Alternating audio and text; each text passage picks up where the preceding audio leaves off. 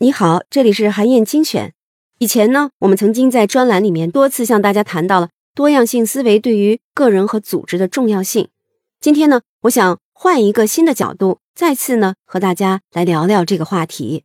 我想先请你回答一个问题：最近呢，有人专门对畅销书的作者做了一个研究，结果就发现呢，畅销书的作者都有一个共同的特点。我就想请你猜猜看，这个特点到底是什么？你可能会说，畅销书作者啊，要么写作很多年，要么出过很多书，要么呢是某个领域里的顶尖人物。但是啊，调查的结果发现，畅销书作者和他写书的时间长短、出书的多少没有关系，和他是不是在某个领域是个专才也没有关系。那最关键的因素到底是什么呢？一个作者呀，无论他写的是小说还是非小说，是给孩子画绘本还是给成人写作严肃读物，只要他涉足的领域越多，他的书畅销的可能性就越大。如果他曾经出版过至少四种题材的图书，那么他写出畅销书的可能性就会变得非常大。也就是说，其实作家的创造力是由他思维的多样性决定的。你要想写出畅销书，是新手还是老手都没关系，但你最好是一个多面手。那么这种情况是普遍的规律吗？对于一家组织也适用吗？对于其他行业也适用吗？那我接下来就要说说另一个故事了。你一定知道三 M 公司，他们在很多领域呢都拥有数量庞大的专利。要说最厉害的，就是三 M 公司自己颁发的卡尔顿奖。这个奖啊，堪称三 M 公司的诺贝尔奖，专门奖励那些啊对公司贡献最大的创新人物。那么，获得这个奖最多的是什么类型的人呢？经过分析就发现啊，所有获得卡尔顿奖的人都有一些共同点。首先呢，有一个自己擅长的核心领域；其次啊，涉足的领域非常多；最后也是最重要的，就是能把自己在核心领域里掌握的技能用到其他相关领域里去。具备这三个特点的人，也就是有多样性思维的人，创造力是最强的。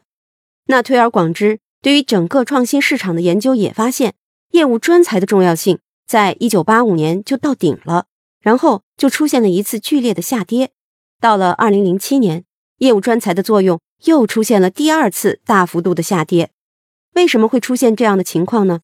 研究者就认为啊，目前我们面临的工作按照大类可以分成两种，一种是友好的工作，另一种呢是棘手的工作。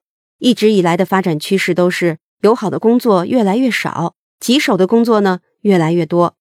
什么是友好的工作呢？你看，比如像是银行审批的流程啊。会计师报税的流程啊，等等，都是友好的工作。这类工作呢，有一个共同点，那就是同样的局面反复出现，对就是对，错就是错。你收到反馈就可以立即进行改进。换句话来说呢，这样的工作是有规律可循的。你要学会的就是去掌握这些规律。我们常常说的刻意练习，其实提升的就是这类友好工作的业务水平。友好的工作啊，正是业务专才擅长的。那么，什么又是棘手的工作呢？比如企业当中的识人、用人、留人，就是棘手的工作。